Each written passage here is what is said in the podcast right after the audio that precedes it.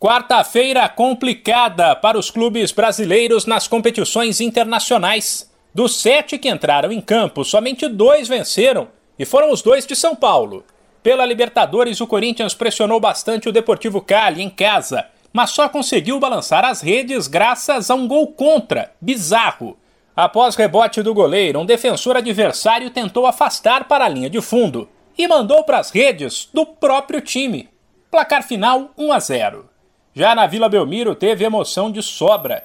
Pela Sul-Americana, o Santos fez 1 a 0, levou a virada para 2 a 1 e mais na vontade do que na bola, uma vez que o futebol apresentado não foi bom, buscou uma nova virada e venceu a Universidade de Quito por 3 a 2.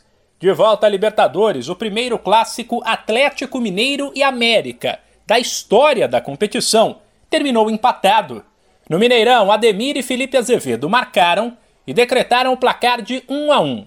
Já o Fortaleza foi até a Argentina para disputar um jogo histórico contra ninguém menos que o River Plate, a maior pedreira de um clube brasileiro na primeira fase da competição. E não deu para o Leão, derrotado por 2 a 0.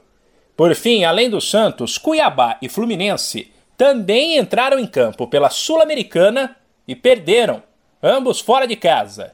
O time do Centro-Oeste levou 2 a 0 do Racing da Argentina e o Carioca tomou 3 a 0 do Júnior Barranquilha da Colômbia.